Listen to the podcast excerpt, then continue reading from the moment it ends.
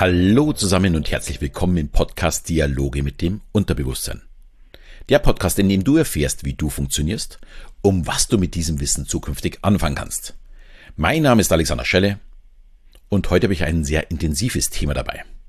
Das zum einen so ein bisschen traurig ist, aber vor allem das Leben wieder füllen soll.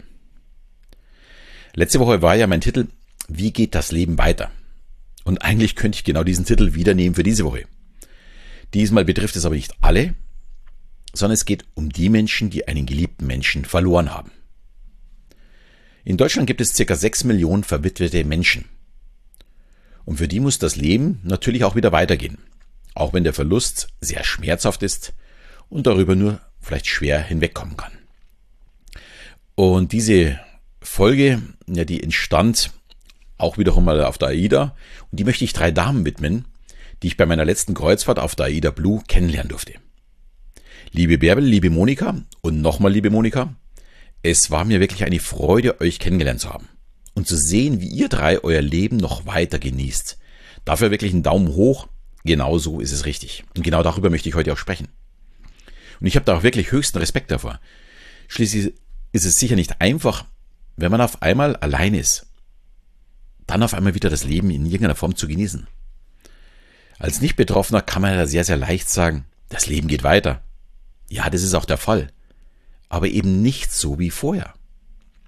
Und besonders schlimm sind natürlich für solche Menschen, die jemanden Geliebtes verloren haben, die Momente, die man früher eigentlich zusammen äh, genießen konnte, wie beispielsweise Ausflüge am Wochenende oder eben Reisen oder am Abends beim Italiener sitzen. Und genau da habe ich die drei eben auch ja kennengelernt beim Reisen und beziehungsweise beim Essen oder in der Bar. Also die waren so gut drauf und die haben zu dritt einfach ihre Reise genossen.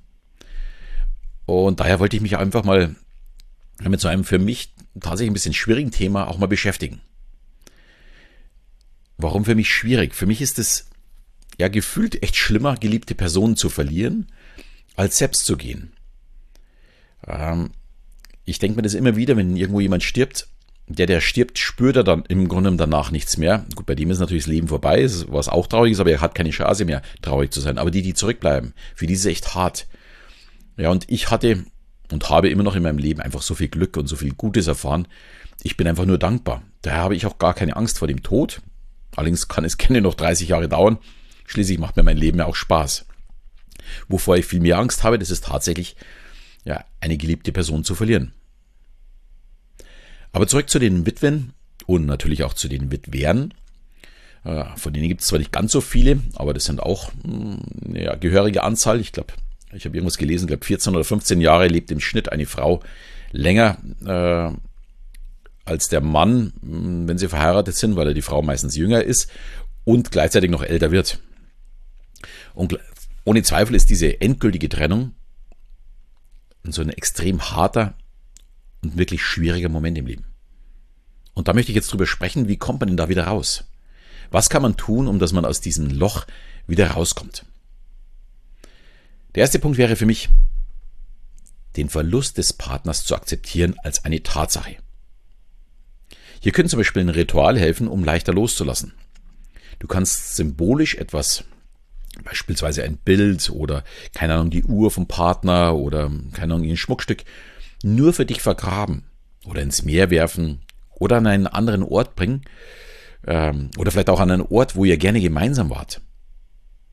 Damit sagst du deinem Unterbewusstsein dann, ich bin jetzt bereit loszulassen und in den nächsten Lebensabschnitt überzugehen. Schließlich muss der irgendwann mal verzogen werden.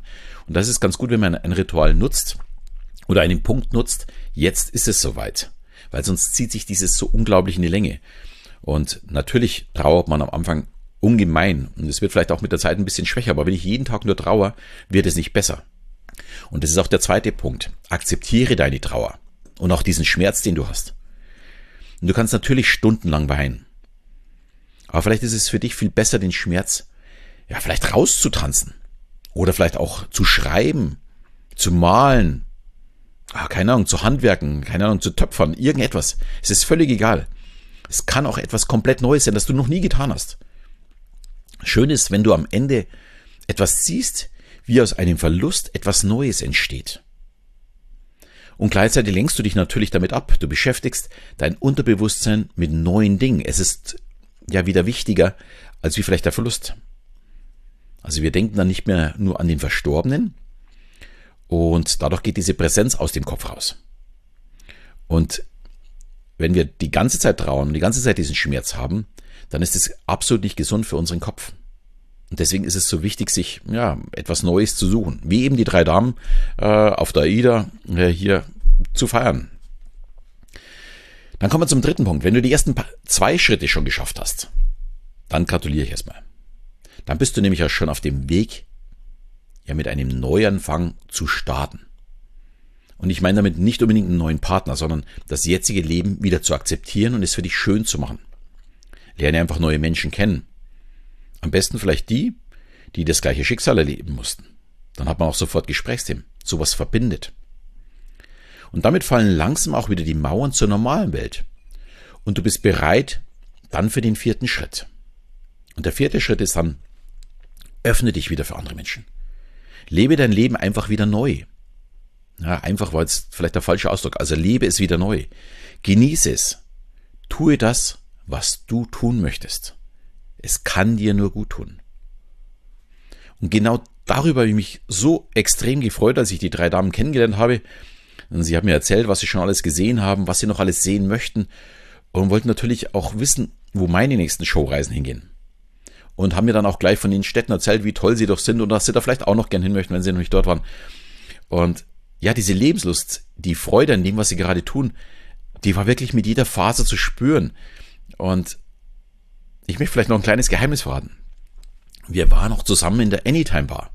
Das ist sozusagen die Disco oder der Club, wie man heute sagt, der AIDA. Ähm, die hat, glaube ich, offen bis der letzte Gast geht und da wird bis spät die Nacht gefeiert und getanzt. Einfach fantastisch. Und genau da sind wir zusammen äh, gestanden, haben äh, uns bewegt, haben was getrunken, haben gefeiert, haben uns unterhalten, war einfach super. Und ich wünsche, ja, Monika, Monika und Bärbel und natürlich allen, die gerade in der gleichen Situation sind, dass sie noch ganz viele unbeschwerte Abende feiern können und das Leben genießen. Unser Leben ist einfach zu kurz, um einen Teil davon komplett, komplett wegzuwerfen. Deswegen da wirklich auch dranbleiben, zu schauen, was kann ich tun, um wieder rauszukommen aus diesem Trott. Und umso größer die Veränderung ist, umso leichter wird es auch fallen, tatsächlich über den Verlust hinwegzukommen.